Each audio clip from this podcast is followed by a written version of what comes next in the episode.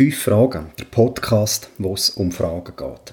Schön bist du wieder dabei und hörst meinen Ausführungen zu und beschäftigst dich mit meinen Fragen, die auch ich mich eingehend beschäftigt habe.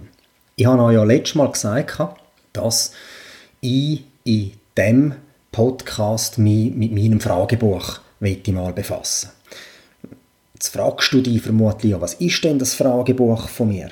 Das ist ein schwarzes Notizbuch, Größe A4, und das liegt bei mir daheim auf dem Schreibtisch. Und in diesem Buch hat es viele Fragen drin, die ich mir stelle. Und wieso stelle ich mir die Fragen? Immer wenn ich etwas lese, dann tauchen bei mir natürlich zum Inhalt Fragen auf, es tauchen vielleicht auch Fragen auf zum Weiterdenken und so ist es eben auch in der aktuellen Situation, wo wir uns alle drinnen befinden. Ich habe letztens im Internet ein sehr spannendes Papier gefunden und das Papier, das kommt vom Zukunftsinstitut. Das Zukunftsinstitut, wie es der Name schon sagt, befasst sich mit Zukunftsszenarien. Es sind Thesen aufgeführt, es sind vielleicht auch Vermutungen aufgeführt, aber das Ganze ist sehr differenziert und vor allem auch in verständlicher Form niedergeschrieben. Und ich habe mich in den letzten Tagen mit dem Papier sehr stark befasst und wette heute zu einem Punkt, wo ich in dieser Abhandlung für mich als sehr interessant empfinde, gewisse Fragen stellen und die auch probieren beantworten.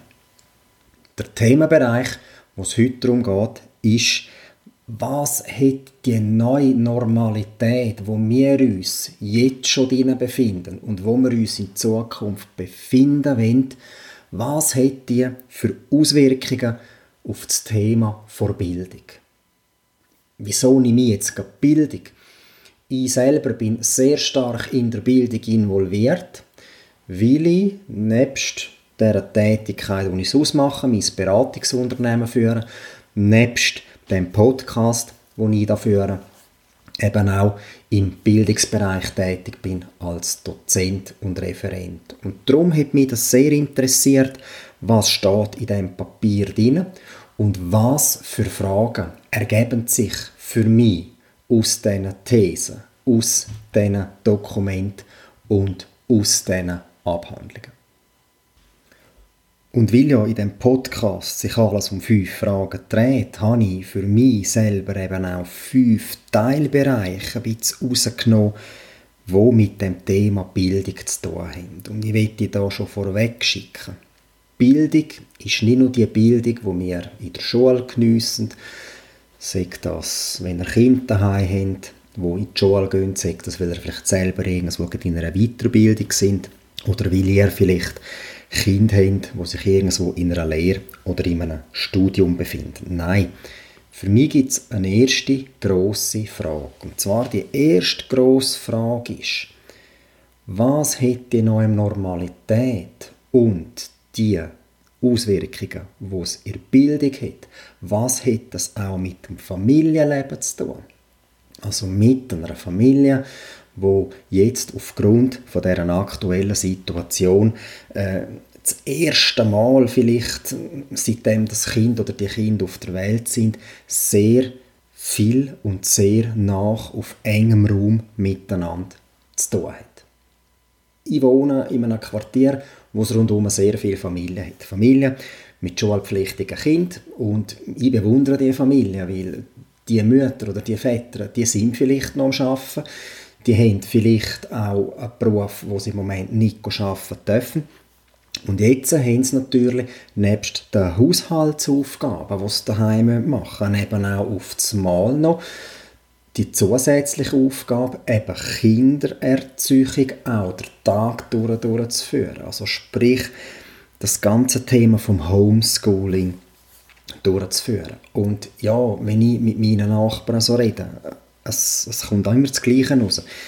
Erziehung ist diesbezüglich kein Kinderspiel. Und es hat natürlich Auswirkungen auch auf das Familienleben. Es hat aber auch andererseits Auswirkungen auf die ganz solidarische Zusammenarbeit, auf das gegenseitig Helfen, nennen wir es Care-Arbeit. Also ich und meine Partnerin, wir helfen beispielsweise an, einer, an einem älteren Ehepaar, wo unten drin wohnt, wo zur Risikogruppe gehören und wir wirklich schauen, haben sie genug zu essen, müssen wir für sie etwas posten, müssen wir für sie sonst noch etwas erledigen. Also da spüre ich, dass dort eine sehr eine grosse Zunahme an Aktivitäten ist. Ja, und was hat jetzt das zu tun mit Bildung?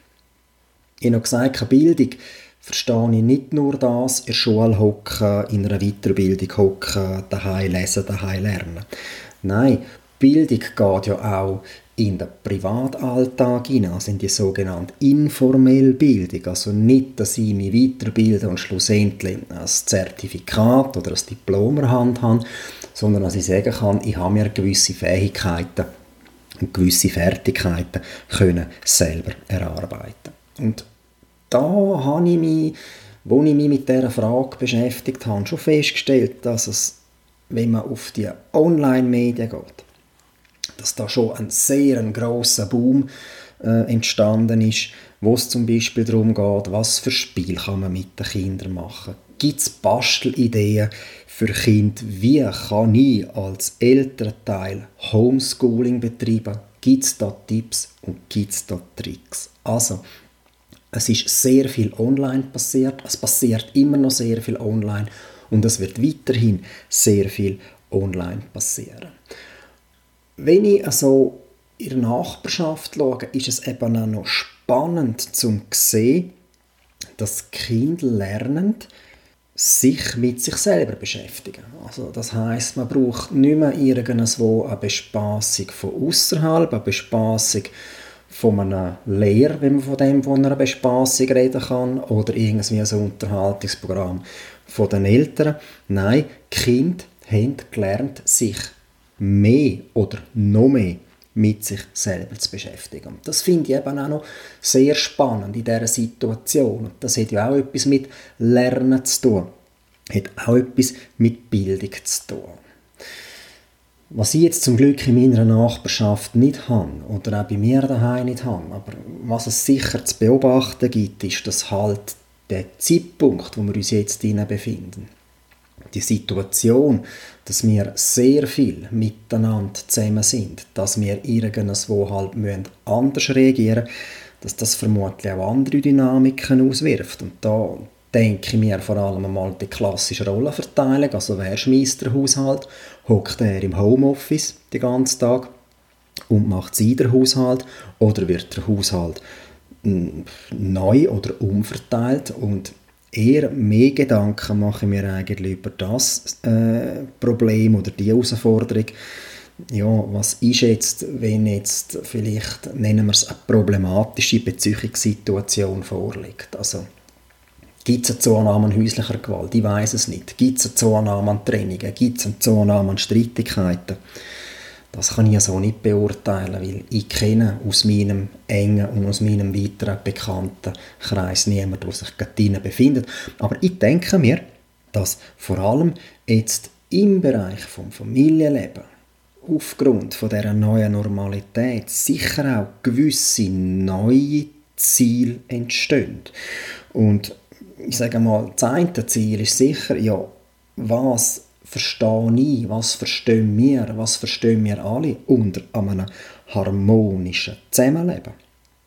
Ich denke mir, bis letztes Jahr oder bis im Februar ist so Familie- und Paarbeziehung, das ist doch Lifestyle gewesen, das ist lässig gewesen, das ist so ein bisschen ein Vorzeige, ein Prestigeprojekt.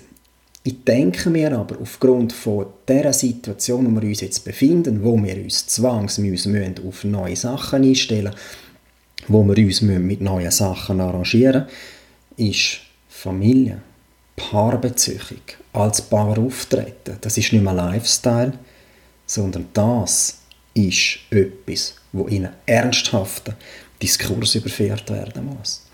Und ja, wie kann man das in einen ernsthaften Diskurs überführen? Ich habe gesagt, Bildung ist nicht nur Schule, Bildung ist nicht nur Lernen.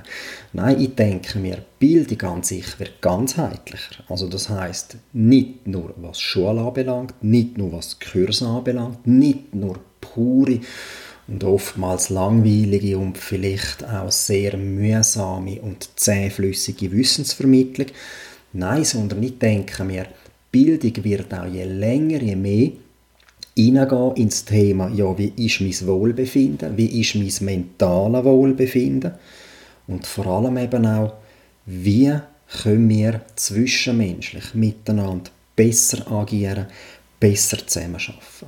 Dass wir halt irgendwann halt einmal Bildungsangebote haben, wo sich vermehrt um die Sorgen und Herausforderungen kümmern. Klar, das gibt es schon, aber bis dato ist das belächelt worden, vielleicht als «spürst mich, fühlst mich» Thematik. Ich kann mir durchaus vorstellen, dass es da in diesem Bereich doch schon eine Zunahme geben könnte. Der zweite Punkt, wo ich mir eine Frage gestellt habe zu dem Thema Bildung, ja, ist denn jetzt wirklich alles auf online umgestellt? Hat das Zukunft? Ist das zukunftsträchtig? Und ist online in Bildung effektiv neue Normalität? Ich habe selber festgestellt, ich habe noch gesagt, ich bin Dozent und wo dann da bei uns in der Schweiz der Lockdown bestimmt worden ist, wo es geheißen unter anderem, dass die Schulen zugehen, haben die Schulen sehr schnell und teilweise auch sehr professionell agiert und reagiert und haben die entsprechenden Tools zur Verfügung gestellt. Was vorher, was vor zwei Jahren, was vielleicht bis letztes Jahr absolut undenkbar war, ist, das virtuelle Klassenzimmer. Also man tauscht sich über Videokonferenz aus, man tut den Schülern, den Studenten die Unterlagen und Materialien online zur Verfügung stellen. Und ja, ich denke, jede Schule und viele Schulen haben das Ziel Online-Angebot irgendwo aufzubauen. Aber ich behaupte, das ist doch dazu mal ein reines theoretisches Ziel gewesen. Wir haben es irgendwo bei uns auf der Agenda, wir haben es vielleicht irgendwo bei unserem Leitbild drin. Was wir dann umsetzen, das schauen wir an. Es ist ja im Moment nicht so dringend. Und jetzt mit dieser neuen Situation hat man natürlich feststellen ja, man ist gezwungen worden zum Digitalisieren, zum Lernangebot digital anzubieten, zum Wissensvermittlung digital anzubieten. Und das finde ich jetzt eben gerade der spannende Punkt. Ich habe bis jetzt noch von niemandem gehört, dass das, was sein Anbieter, dass das, was sein Auftraggeber im Bereich der Bildung umgesetzt hat, dass das Nonsens ist. Dass es nicht funktioniert, dass es schlecht organisiert ist. Nein, äh, ich denke, es ist angekommen, es ist eine Akzeptanz da und ich behaupte, dass man da jetzt im Rahmen von dieser neuen Normalität wirklich den Weg sehr stark frei gemacht hat für erstens einmal E-Learning, also sind das Kurs, sind das vielleicht gewisse Module in einem Bildungsgang, die ausschließlich online angeboten werden, aber auch, dass man sagt, im Rahmen von dem sogenannten Blended Learning, also das heißt Lernen einerseits im Präsenzunterricht, andererseits im Selbststudium, einerseits dann auch wieder mit, mit, mit Online-Medien, mit Online-Modul, mit Online-Informationen, dass auch da der Weg frei ist. Und ich kann mir sicher auch vorstellen, dass wenn ich jetzt in einer Bildungsinstitution, also wo in der oberen Führungsetage hocken würde, das gäbe für mich jetzt eine extreme Klarheit. Und zwar Klarheit, dass ich mir selber bewusst werde, hey, wir haben die bisher bestehenden Möglichkeiten haben wir zu wenig genutzt. Die Tools sind schon da gewesen, die hat man nicht in den letzten zwei, drei Wochen erfunden.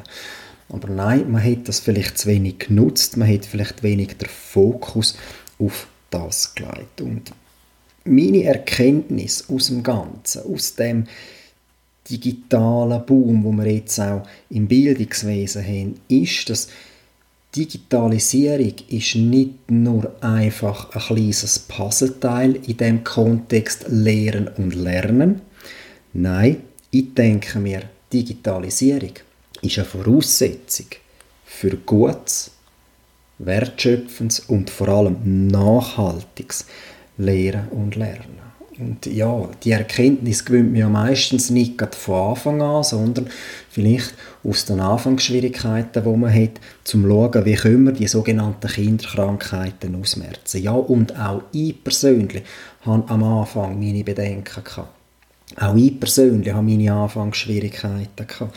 Also was sind meine Anfangsschwierigkeiten gewesen? Ja, kann ich mit dem System, wo ich den schulen muss, kann ich mit dem umgehen? Das ist einmal ein Punkt 1, dass ich das Werkzeug habe. Und dann kommt natürlich der grosse Punkt, Punkt 2, ja, wie stelle ich den bisherigen Präsenzunterricht auf die neue Online-Methoden um. Ich kann nicht eins zu eins alles übernehmen, so wie ich es kann. Ich kann nicht die Schublade öffnen und sagen, gut, was ich im Präsenzunterricht vor zwei Jahren gemacht habe oder letztes Jahr gemacht habe oder vor drei Monaten gemacht habe, das mache ich jetzt genau gleich. Nein, es hat natürlich auch da müssen bei mir persönlich ein Umdenken stattfinden. Und ja, dann geht es natürlich mal darum, ja, wie kann ich die technischen Herausforderungen meistern? Wie kann ich es umsetzen? Wie kann ich umswitchen von Präsenz, von Papier auf digitalisierten Unterricht, auf digitalisierte Materialien. Und da muss ich sagen, gibt es ja diverse sogenannte Lern-Apps und das ist natürlich eine echte Hilfe. Also es gibt Tools, es gibt Methoden und es gibt mittlerweile ein ganzes Bündel an Anleitungen und an Ideensammlungen, wie kann man Bildung von Präsenz auf Online umstellen. Und vor allem ist eben auch spannend, im Rahmen von diesen Lern-Apps, im Rahmen von dieser Technologisierung, im Rahmen von dem Digitalisierungsforschung, die wir jetzt gerade machen, wie extrem dass das ganze Thema Videokonferenz, Online-Konferenz, Online-Unterricht auf eine Akzeptanz gestoßen ist. Der erste Unterrichtsabend ist für gewisse von meinen Studenten nicht so angenehm gewesen, also nicht, weil es an mir gelegen ist, sondern weil sie einfach gesagt haben, Marco, ich finde das nicht so lässig, was wir da machen. Also nicht der Inhalt, das hat nichts mit der Person zu tun, sondern einfach der ganze Rahmen, das ganze Setting. Aber die Akzeptanz ist dann relativ schnell gekommen, weil wenn ich so in den sozialen Medien schaue, ja, jeder dritte Post, den ich von einer Firma gekriegt habe oder wo ich von einem, von einem Kollegen, von einer Kollegin gesehen habe, was ist dort drauf gewesen? Super Bilder aus dem Homeoffice, Selfies vor dem Computer mit dem Headset und alle haben das auf das Mal cool und hip gefunden, dass man jetzt Videokonferenzen, Videotelefonie, Online-Besprechungen hat. Und ich denke mir, dass da eben eine enorme Akzeptanz in den letzten Wochen passiert ist, eine Akzeptanz, wo wir vermutlich, wenn wir uns ein Jahr zurück überlegen, wenn man es dann umgesetzt hätte, sicher nicht erreicht hätte. Und weiter, wenn es geht, ja, kommt alles online. Ich kann mir durchaus vorstellen, dass digitale Lösungen werden je länger, je zentraler werden. Wieso ist das so? Wenn wir jetzt einmal zurückschauen, jetzt nicht irgendwo im, im Weiterbildungssektor sind, sondern in der Grundbildung. Primarschule. Es besteht doch Gefahr, dass wenn man das jetzt nicht weiterverfolgt, dass sich die Bildungsschere weiter öffnet. Bildung und vor allem eben auch auf digitaler Ebene muss sowohl was Hardware wie auch was Software anbelangt, muss doch für alle da sein. Also das heißt auch sozial schwächere, sozial schwächere Familien, wo sich jetzt vielleicht kein Laptop oder kein Tablet leisten können, die müssen doch auch Zugang zu Bildung haben. Zugang zu Bildung, wo nicht nur in einem Schulzimmer stattfindet, sondern eben auch wo außerhalb vom Schulzimmer stattfindet. Und da sind sicher Bildungsinstitutionen, wie aber auch die äh, übergeordneten Stellen, wie äh, Bund, Kanton, sind da sicher in der Pflicht, um eben auch dem Umstand Rechnung zu tragen. Welche Ziel sollte denn das haben? Die Frage, ja, ist jetzt alles online? Äh, wie kann man das in Zukunft lösen? Alles auf online umstellen ist nicht zielführend. Also das Ziel sollte sein, nicht nur sagen, hey, wir unterrichten online, ihr könnt alles auf einer Lernplattform abrufen und das wird es dann schon irgendwie ergeben, dass ihr zu dem Zeug kommt, weil ihr habt es ja online verfügbar. Nein, das ist nicht online unterrichten. Das ist nicht Online-Bildung. Online-Bildung ist für mich der Punkt. Der Unterricht sollte digital gestaltet sein, nicht ausschließlich, aber ziemlich zu einem grossen Teil digital gestaltet sein und vor allem soll er eben auch interaktiv gestaltet sein. Also es gibt dann eben auch ein Umdenken, vielleicht bei den Personen, die dozieren, die lehren, wie kann ich meinen Unterricht digitaler und vor allem interaktiver gestalten. Es darf dann aber nicht in die Schienen abgleiten, dass Bildung nur noch Medienkonsum ist. Also dass man während einem Bildungssetting, während einem Bildungsprozess dann halt nur noch YouTube-Filme zeigt und nur noch sagt, ja, gehen bei der Zeitung, äh, bei, nennen wir es jetzt das Kind beim Namen, schauen bei 20 Minuten, schauen bei NZZ, schauen im Tagesanzeiger online, was er dort finden und dann besprechen wir es. Nein, es muss interaktiver sein, es muss lebendiger sein. Ja, es gibt ein Umdenken, also auch was jetzt äh, Präsenzunterricht anbelangt. Auch den kann man natürlich jetzt interaktiver gestalten. Auch dort kann man mehr mit digitalen Medien schaffen. Was aber ganz klar hervorgehoben werden muss, ist, dass die digitale Technologie ersetzt guten Unterricht nicht. Also es steht und mit einer Unterrichtsplanung, es steht und mit einem Rahmenlehrplan, es steht und mit den Inhalten, es steht und natürlich mit den Benutzern, sowohl mit der Person, die doziert, wie auch mit den Personen, die den Unterricht besuchen. Digitale Technologie ersetzt guten Unterricht nicht. Aber ich behaupte, dass digitale Technologie guten Unterricht und bisher guten Unterricht sinnvoll und vor allem nützlich ergänzen kann. Die dritte Frage, die ich mir in diesem Zusammenhang gestellt habe, ist die, ist denn jetzt wirklich der Weg frei für das Thema Wissen für alle? Und ich behaupte, der Weg ist schon vorher frei gewesen. Viele haben ihn schon genutzt, aber noch nicht alle. Und ich kann mir durchaus vorstellen, dass jetzt die Situation, wo wir uns alle drinnen befinden, sicher auch dazu beiträgt, dass das Thema Wissen für alle noch größer wird, noch umfangreicher wird. Beispielsweise gibt es ja die sogenannten Open Sources, also so Online-Anbieter, die Wissen zur Verfügung stellen. Sagt das kostenlos, sagt das aber auch vielleicht gegen einen kleinen Aufpreis. Und was denke ich da? Es gibt zum Beispiel so Open Sources, so offene Quellen.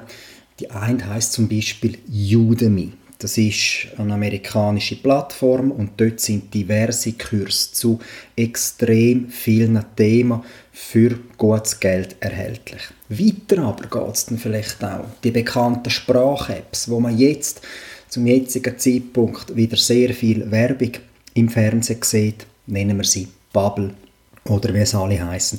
Ich denke, dass die sicher auch einen grossen Zulauf haben werden. Und vermutlich wird das Thema sich online weiterbilden, auch nach der ganzen Krisensituation weiter auf der Agenda stehen. Und vielleicht bei vielen Leuten auch sehr oben in der Prioritätenliste sein. Weil wenn ich den Zugang habe, wenn ich online auf Inhalte zugreifen kann, sagt das über einen PC, über einen Laptop, über ein Tablet oder sogar über ein Smartphone. Also ich kann mich in gewissen Lehrzeiten über das Smartphone mit Bildung beschäftigen. Und der Zugriff für alle, der ist sicher eher gewährleistet, als wenn es in einem Setting, also in einer Zusammensetzung ist, wo in einem Schulkontext stattfindet, wo es einen Rahmenlehrplan gibt, wo es vielleicht Lernziele gibt, wo es Bildungsgangsbeschreibung gibt und so weiter und so fort. Also, es ist vorstellbar, dass das Wissen für alle, vor allem in dem Bereich von der informellen Bildung, also Bildung, die ich selber betreibe, die ich mir zuführe, ohne dass ich aber schlussendlich ein Zertifikat oder ein Diplom in der Hand habe, dass das sicher zunehmen wird. Und ich habe jetzt ja einmal die kostenpflichtigen äh, Anbieter angetönt. Es gibt aber auch sehr viel kostenlose Anbieter. Und ja, wo fangen wir da YouTube, Instagram, die ganzen Live-Videos, die man anschauen kann, TikTok, Facebook. Dort ist alles online verfügbar und ich zahle für die Inhalte grundsätzlich nichts. Also meine Partnerin und ich haben auf Instagram ein Live-Video von einem sehr bekannten deutschen Koch geschaut, der halt eine Stunde lang ein Live-Video gemacht hat und er hat für sich und seine Frau daheim etwas gekocht und hat den Schritt beschrieben Klar ist dort Produktwerbung drin, das ist für uns aber auch nicht gewesen. Aber wir haben die Inhalte können kostenlos konsumieren und wenn wir wollen hätten, hätten wir es eigentlich können eins zu eins nachkochen oder nachmachen. Also YouTube. Wie viele YouTube-Tutorials haben wir in den letzten drei Wochen aufgerufen? Wie viele YouTube-Tutorials zum Thema, keine Ahnung, Homeschooling haben vielleicht Eltern angeschaut? Wie viele Tutorials, jetzt gerade auf meine Situation bezogen, im Bereich Podcast, Podcast erstellen, Podcast-Tipps, habe ich in den letzten Wochen konsumiert. Ja, ich habe es nicht zählt, es ist sehr viel gewesen. Ich gehe so weit, zum zu sagen, dass Lernen eine neue Freizeitbeschäftigung sein wird. Online-Kurs alles, was mit Do-it-yourself zu tun hat. Also wie mache ich jetzt meinen Garten? Was kann ich vielleicht daheim noch verschönern? Wie male ich jetzt eine Decke? Wie tue ich ein Fenster abschleifen? Wie kann ich vielleicht effizienter und sauber putzen? Keine Ahnung. Alles so mit Do-it-yourself wird allem Anschein auch sehr stark zunehmen. Und ja, da geht es ja nicht nur darum, dass ich der Konsument bin von so Inhalt, sondern ich habe dann auch die Erkenntnis, ja Moment einmal, ich kann das und das auch, ich mache das immer so und so. Wieso tue ich die eigene Erkenntnis und mein eigenes Wissen nicht auch anderen zur Verfügung stellen? Wieso mache ich das nicht? Ich sehe ja die YouTube-Tutorials oder das, was auf Instagram ist, das ist nicht in einem hochtechnologisierten Studio mit super Infrastruktur aufgenommen worden. Nein, wir haben ein Smartphone, wir können Filme erstellen, wir können Erklärvideos erstellen. Und ich denke mir, dass das, das Weitergeben von Wissen an andere, und zwar das kostenlose Weitergeben von Wissen an andere, im Sinne von einer offenen Quelle, dass das in den nächsten Wochen, in den nächsten Monaten und vor allem in den nächsten Jahren massiv zunehmen wird. Und dass der Kontext Wissen für alle verfügbar machen. Und zwar so verfügbar machen, dass es konsumierbar ist, dass die Inhalte wirklich gut sind und vor allem, dass es kostenlos ist, YouTube, Instagram, Facebook und so weiter und so fort, dass das sicher einen grossen Stellenwert haben wird. Zu beobachten, vor allem für mich persönlich, ist noch spannend. Ich persönlich bin auf LinkedIn. Und auf LinkedIn, wenn man da den ganzen Feed mal anschaut, dann kommt wieder eine Meldung von dem und eine Meldung von der und dann kommt auch relativ viel Werbung. In letzter Zeit ist relativ viel Sponsored Content, also wirklich bezahlte Inhalte sind auftaucht. Und um was geht es bei diesen Inhalten? Gratis Webinar zu dem, kostenloses Webinar dort, ein stündiges Webinar zu dem Thema und so weiter und so fort. Also das ganze Webinar-Thema. Also wirklich Webinar, ein Online-Seminar abzuhalten, eine halbe Stunde, eine Stunde im Rahmen vom Modul. Auch das wird massiv zunehmen. Und ein Webinar muss ja nicht gerade, weiss ich nicht, wie perfekt sein. Ein Webinar kann natürlich dazu dienen, wenn man es kostenlos macht, Losend, ich gebe mein Wissen, das ich habe, meine Erkenntnisse, die ich habe, ich möchte euch die so weitergeben. Wenn es dann im Rahmen von einer Weiterbildung ist, von einer zahlten Weiterbildung ist, ja, dann kostet das Webinar halt ein bisschen etwas. Ist aber irgendwo im Rahmen von dieser Weiterbildung im Programm drin. Man kann sich den Weg auf Zürich, Bern, Basel, Chur sparen und konsumiert den Inhalt, konsumiert das Webinar von daheim. Also schlussendlich denke ich mir, Wissen für alle, Wissen für alle zugänglich machen, aber auch Wissen für alle selber erarbeiten und selber vermitteln, wird einen enormen Zulauf haben. Die vierte Frage, die ich immer gestellt habe, was die neue Normalität zu tun hat mit der Bildung, also welchen Einfluss hat das auf die Bildung, ist für mich die gewesen, was ist wirklich wichtig? Auf was kann ich mich als Einzelperson konzentrieren und auf was werden sich vielleicht die Bildungsinstitutionen oder eben auch die übergeordneten Stellen wie der Staat konzentrieren.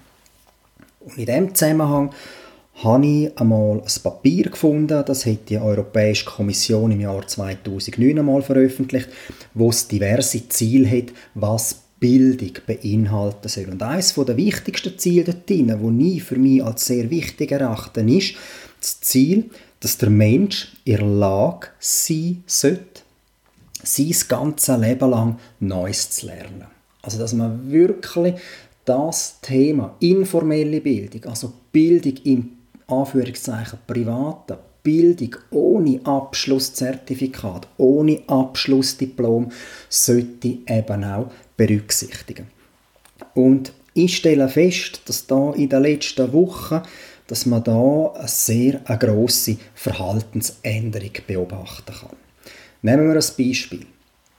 Vor nicht allzu langer Zeit hat es einen sogenannten Hackathon gegeben. Und der Hackathon, der geheissen versus Virus. Also was hat man dort probiert? Man hat wirklich probiert, Leute zusammenzubringen, Leute aus unterschiedlichen Disziplinen, mit unterschiedlichem Wissen, in Gruppen aufzuteilen, zum neue Lösungen zu entwickeln, zum kreativ sein, zum selber denken und vor allem auch zum allenfalls der Umgang mit der aktuellen Unsicherheit zu erlernen.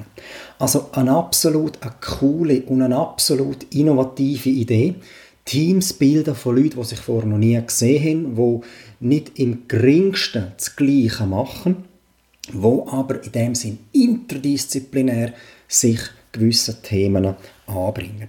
Und da stelle ich halt auch fest, das wird dann vermutlich auch einen sogenannten Einschlag haben auf eine Wertänderung in der Bildung. Also wenn ich schon gesagt habe, Kreativität, Fähigkeit, selber zu denken, selber Lösungen zu finden, aber halt auch das Leben mit Unsicherheiten. Ich denke, dass diese drei Punkte werden in der Bildung einen hohen oder noch einen höheren Stellenwert erfahren.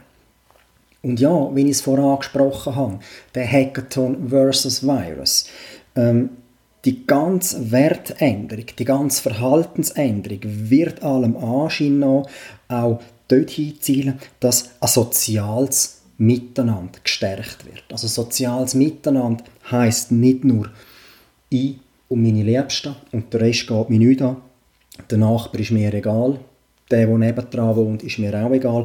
Nein, ich erhoffe mir, dass aufgrund von dieser Verhaltensänderung, wo wir jetzt in diesem Bereich der Bildung, im Bereich des Miteinander haben, dass die eben auch im Sozialen, im Privaten passiert.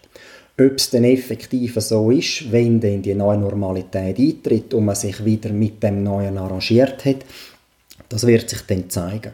Solidaritätswelle vom Anfang, die ist immer noch da, man hilft einander, aber wie sieht es denn wieder aus, wenn man sich an das Neue, an das Neue, in Anführungszeichen, Normale gewöhnt hat.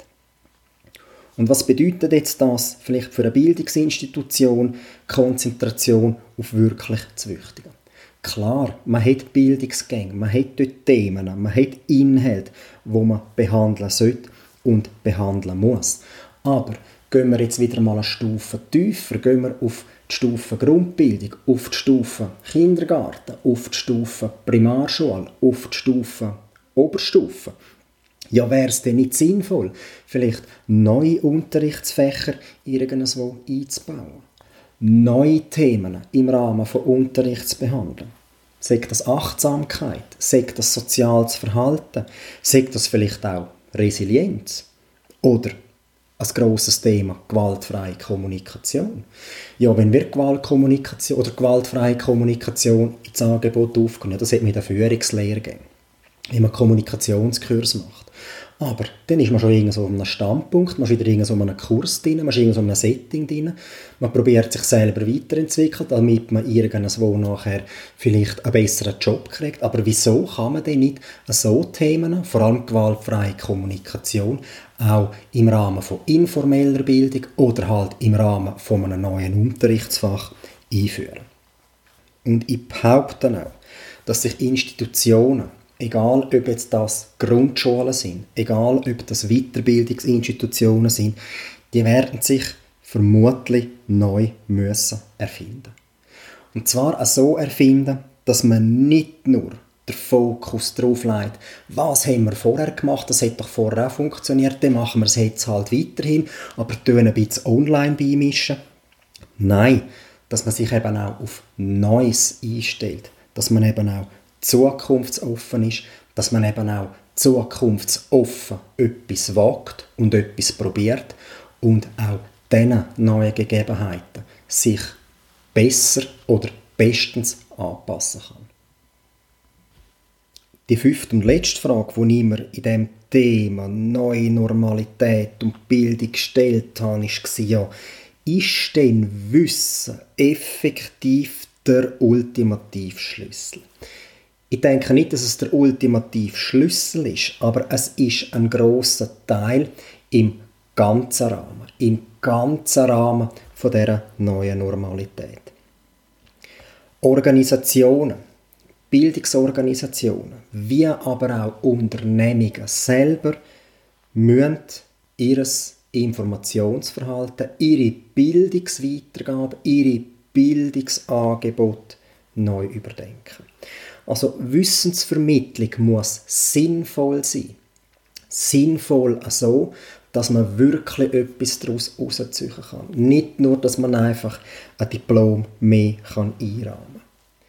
Die Organisationen müssen sich damit befassen, zum breitere Bildungsangebot anzubieten. Also nicht nur rein fachspezifisch, auf ein Thema fokussieren, sondern eben auch sich sagen, wie können wir die ganze Thematik, vielleicht von sozialem Miteinander, vom Bereich von mentalem Wohlbefinden, vom Bereich von Kommunikation, im Bereich von Selbstachtsamkeit, wie können wir dort sinnvolle und vor allem nachhaltige Wissensinhalte erstellen und anbieten dann ist natürlich ganz klar, es muss dann auch zu einer reibungslosen Wissensvermittlung kommen. Da habe ich jetzt genug darüber geredet. Ist es Präsenzunterricht? Ist es online? Ist es mit so kostenlosen Open Sources? Ist es modular? Das ist dann natürlich Sache von jeder Institution selber. Und was die Institutionen sicher schon mal äh, gut haben, ist ja Bildung an sich braucht keine Neuerfindung. Also ich muss Bildung nicht neu denken, aber ich muss Bildung mit den Erkenntnissen, die ich jetzt aus der letzten Woche, aus den letzten Tagen, aus den letzten Monaten getroffen habe, muss ich Bildung können weiterentwickeln ich muss nicht neue Tools bauen, weil die Tools, die gibt es alle. Ich will da keine Tools nennen, aber es sind immer die gleichen, die auftauchen in den Medien oder in den sozialen Medien, in den Printmedien, in den Online-Medien. Die Tools, die sind da. Man muss sie einfach brauchen. Aber das heißt nicht einfach irgendwo in einen gewissen Aktionismus hineingehen, sondern die Tools, wenn man sich eben neu erfinden will, wenn man sich als Bildungsinstitution vielleicht auch neu positionieren möchte, dass man die überlegt und vor allem gut durchdacht in den ganzen Kontext einbaut. Bildungsinstitutionen werden sicher ihre Aufgaben müssen neu denken, ihre Perspektiven erweitern. Ja, kann ich als Bildungsorganisation, kann ich als Institution, kann ich als Bildungsanbieter, das muss nicht eine Schule sein, das kann auch jemand sein, der Bildung privat anbietet, wie kann ich mich besser positionieren? Ist mein Kern wirklich nur 50 Kilometer um meinen Standort herum? Oder kann ich mit einem neuen Angebot vielleicht nicht sogar andere Leute erreichen? Über zahlte, aber auch über gratis Angebote. Das ist zum Beispiel auch ein Punkt, wo ich mir vorstellen kann, respektive wo ich mir sehr viel Gedanken mache. Und schlussendlich das Ziel zu dieser Frage, ja, ist denn Wissen der Schlüssel? Äh, jein. Aber das Ziel sollte das sein, dass man halt die bisherigen Geschäftsmodelle überdenkt, weil man kann noch so viele äh, Sachen aufs Papier schreiben und an einem alten Businessmodell festhalten. Die neue Normalität wird uns alle dazu verleiten und vor allem gerade die Anbieter in dem Bildungssektor, zum ihre Geschäftsmodell effektiv neu zu denken und vielleicht sogar auch umzuschreiben. Es geht in dem Sinn darum, Suchen und Finden von neuen Möglichkeiten. Suchen und Finden von neuen Angeboten. Wie bringe ich diese Angebote an den Mann, an die Frau? Wo können wir vielleicht auch im Bereich von informeller Bildung mehr dazu beitragen, dass wir ein grösseres Spektrum bedienen können, damit wir die Bildungsinhalte, die wir haben, die unsere Dozenten, unsere Referenten haben, die jeder Einzelne hat, besser nach außen transportieren. Und was ist jetzt das Fazit von dem vierten Podcast? Ich will das Fazit so ziehen. Die fünf Punkte, respektive die fünf Fragen, die ich mir gestellt habe, will ich vielleicht noch mal kurz zusammenfassen, im Sinn von einer Abschlussrede, in Anführungszeichen. Im Bereich des Familienlebens spielt Bildung auch eine Rolle. Und das Ziel sollte ja dort sein, dass auch dort Bildung, informelle Bildung wichtig ist. Also was bedeutet harmonisches Zusammenleben? Ich lerne das nicht nur in der Schule, ich lerne es nicht nur in Kurs. Ich habe vielleicht auch Themen Haushaltsführung und so weiter und so fort. Ich habe das Thema im sozialen Verhalten. Wird Bildung ganzheitlicher? Ich denke, ja. Der zweite Punkt ist jetzt alles auf online. Nein, es ist nicht alles online. Aber ich denke, das Ziel sollte sein, dass man Unterricht jetzt in der Schule oder außerhalb der Schule, im Privaten, digitaler und interaktiver sein wird. Bildung ist in dem Sinne nicht Medienkonsum. Und die neuen Technologien, die werden der gute Unterricht, die gute Wissensvermittlung und auch der Rahmen, wie ich mir kann Wissen aneignen kann, die neuen Technologien werden das nicht ersetzen. Sie können, was bisher ist, das Ganze sinnvoll und gewinnbringend ergänzen. Wie stark wird Wissen für alle in Zukunft gewichtet werden? Lernen kann durchaus zu einem neuen Hobby werden. Ich kann einen Online-Kurs konsumieren in Freizeit. Ich kann mich über Do-it-yourself-Video weiterbilden. Ich kann etwas lernen, was für mich im Privaten nützlich ist. Und vor allem habe ich dann vielleicht auf das Mal auch die Eingebung, dass ich selber mein Wissen kann. Über YouTube, über Instagram und wie die Kanäle alle heißen, kostenlos sehr vielen Leuten zur Verfügung stellen und auch da mein Wissen vermitteln, nicht nur konsumieren, sondern auch etwas weitergeben. Ja, was ist denn Konzentration auf das wirklich Wichtige? Ich denke, Institutionen, und da rede ich nicht nur von Bildungsinstitutionen, da rede ich auch von Firmen, da rede ich auch von privaten Bildungsanbietern, von Leuten, die eigene Firmen haben und Bildung in Form von Seminaren anbieten, die werden sich zu einem grössten Teil müssen neu erfinden dass man nicht mehr nur auf das Alte fokussiert und sagt, wir tun die alten Inhalt in eine neue Hülle, wo neu online heißt, überführen, sondern nein, neu denken, zukunftsoffen denken, zukunftsoffen sein und vor allem etwas Neues probieren. Und schlussendlich ja, ist denn Wissen der Schlüssel? Jein, Wissen ist nicht der alleinige Schlüssel, aber es ist ein großer Punkt in dem ganzen Spiel, neue Normalität arrangieren mit der und vor allem auch die neue Normalität leben können. Bisherige Geschäftsmodelle werden sicher über überdenkt werden von Seiten Institutionen, aber auch das eigene Verhalten, das eigene Lernverhalten wird sicher überdenkt werden. Also Lernen bedeutet nicht nur, wow, jetzt muss ich wieder einen Kurs machen und der kostet so und so viel Geld. Nein, Lernen heißt vielleicht auch einmal an einem Abend zu einem Thema auf YouTube, auf Instagram und so weiter und so fort nach Inhalt suchen, selber anschauen und selber bewerten. Was von diesen Inhalten ist für mich nützlich, was ist wertvoll und was will ich vielleicht umsetzen. Und letzten Endes es ist das Leben, neue Normalität zwingt uns alle zum Umdenken.